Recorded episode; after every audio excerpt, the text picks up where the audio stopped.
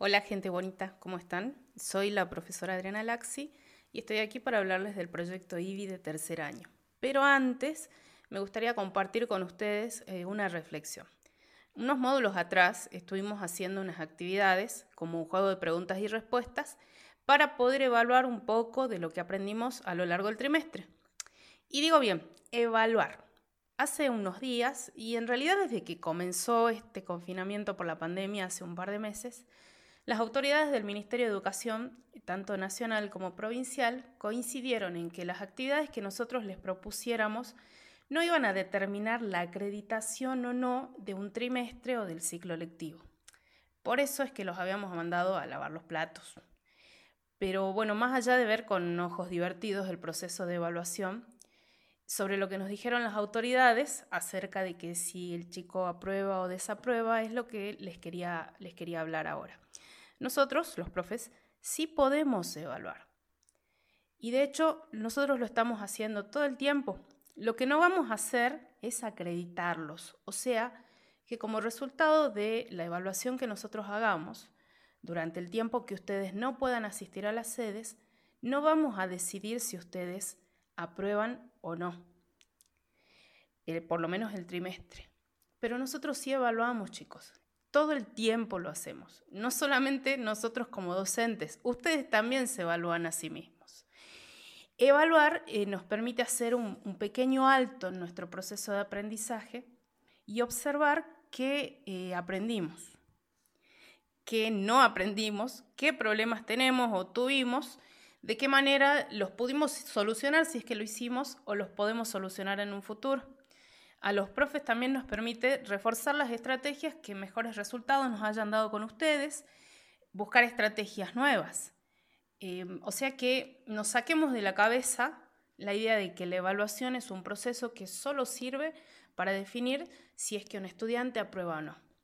Y les voy a decir algo más extremo todavía. Nosotros nos pasamos la vida entera evaluando, chicos. Por ejemplo, cuando hay un bebé en la familia y lo llevamos al control con su pediatra, y una vez, eh, una vez al mes, el pediatra, ¿qué es lo que hace? Lo mide, lo pesa, prueba algunos movimientos reflejos y, con eso puedes saber si es que el bebé está creciendo lo que tiene que crecer y si su desarrollo es normal para la edad, para los meses que tiene, ¿cierto? Lo está evaluando, chicos. Si eso no pasa, si, si por ejemplo el bebé tiene bajo peso, entonces seguramente el médico te va a preguntar, ¿toma pecho? Eh, o toma leche maternizada, cuántas veces al día, cuánto dura la toma, eh, tenés mucha leche, te estás alimentando bien, estás tomando mucha agua.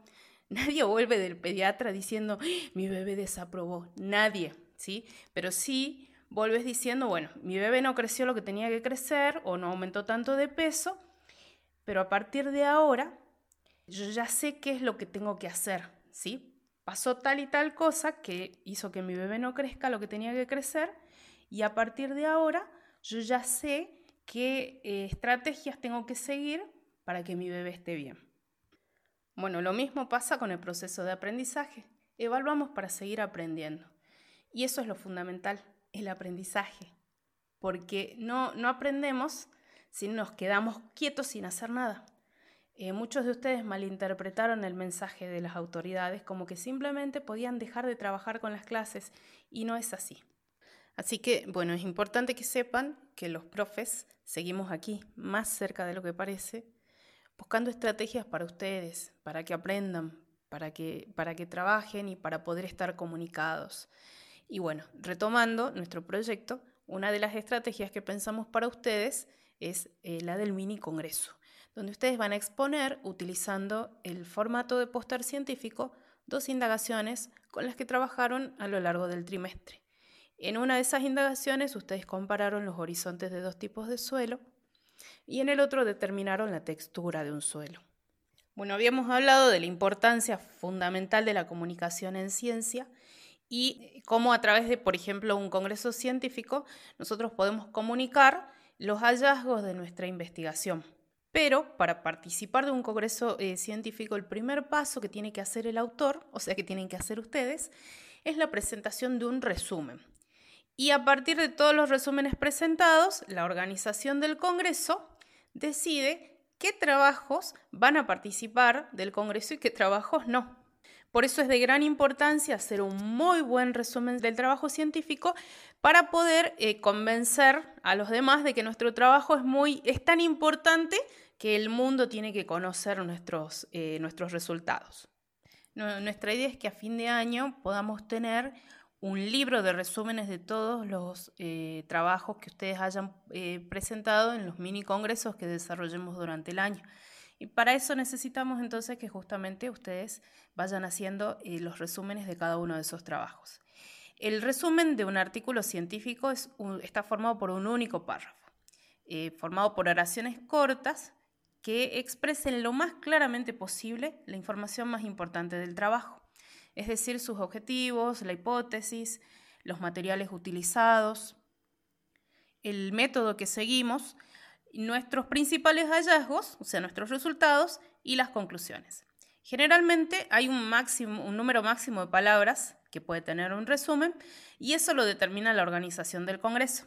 En este caso, la organización somos los profes que estamos a cargo del proyecto y hemos determinado que el número máximo de palabras que van a tener los resúmenes van a ser 300 palabras. Entonces, ¿qué es lo que van a incluir en el resumen?